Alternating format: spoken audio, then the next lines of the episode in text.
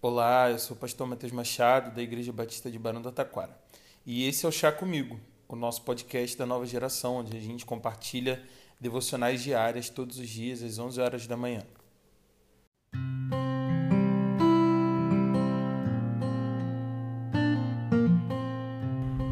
Provérbios, no capítulo 10, no versículo 11, vai nos dizer: A boca do justo é fonte de vida, mas a boca dos ímpios abriga a violência. Há algum tempo venho me interessando por estudar dois métodos: a comunicação não violenta e conversas cruciais. Ambos os estudos estão voltados para repensar a maneira como nos comunicamos, melhoramos a nossa capacidade de conversar sem brigar, levantar a voz ou ferir o outro com palavras. Existem vários métodos e formas de melhorar a maneira como a gente resolve dizer algo ao outro. De qualquer maneira, a teoria pode parecer muito simples, mas é quando você decide praticar que entende a viabilidade disso em sua vida. O versículo de hoje e os versos seguintes falam sobre como as palavras trazem vida ou morte violenta. Porque se há uma forma de agredir e matar o outro é através das palavras. Por isso hoje quero dar algumas dicas práticas, dessas que eu tenho aprendido, para que você se torne ainda mais sábio e você que é tolo resolva empreender na sua forma de falar. Em primeiro lugar, desarme-se. Começar qualquer assunto armado não permitirá que você e a outra pessoa dialoguem. Se você for com faíscas, provavelmente voltará com mais faíscas. Em segundo lugar, saiba qual é a sua intenção ao chamar o outro para aquela conversa.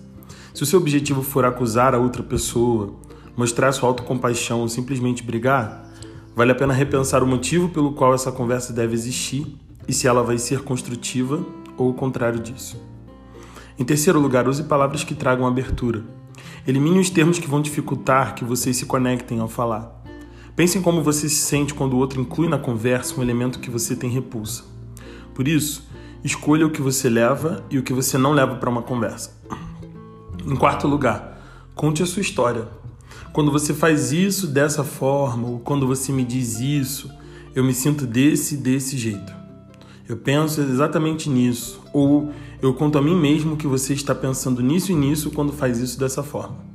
Esses exemplos servem para você pensar em como contar a história para outra pessoa vai ajudá-la a enxergar pelo seu ponto de vista. Que às vezes a gente acha que o outro já enxergou, mas isso não é verdade. Em quinto e último lugar, ajude o outro a lhes explicar seus pontos de vista. Se você conversa, por exemplo, com alguém que diz que não existe racismo, em vez de bufar e chamar o irmão de qualquer coisa que lhe dê vontade, Ajude o outro, ajude essa pessoa a explicar melhor o que ela acha. Use o seu repertório, sem ironia, com perguntas do tipo: de onde vem essa ideia? Ou, então, pelo seu ponto de vista, por que acontece isso e isso no Brasil? Por exemplo. Use exemplos e ajude a pessoa a te contar essa história também. É uma forma de ajudá-la a contar a história dela e de você também entender o seu ponto de vista. Bem, esses são alguns pequenos conselhos que eu queria compartilhar com você hoje. Ainda bem que a gente tem pessoas que pensam e estudam sobre esse assunto e nos fornecem subsídios para que a gente possa melhorar a nossa maneira de dialogar.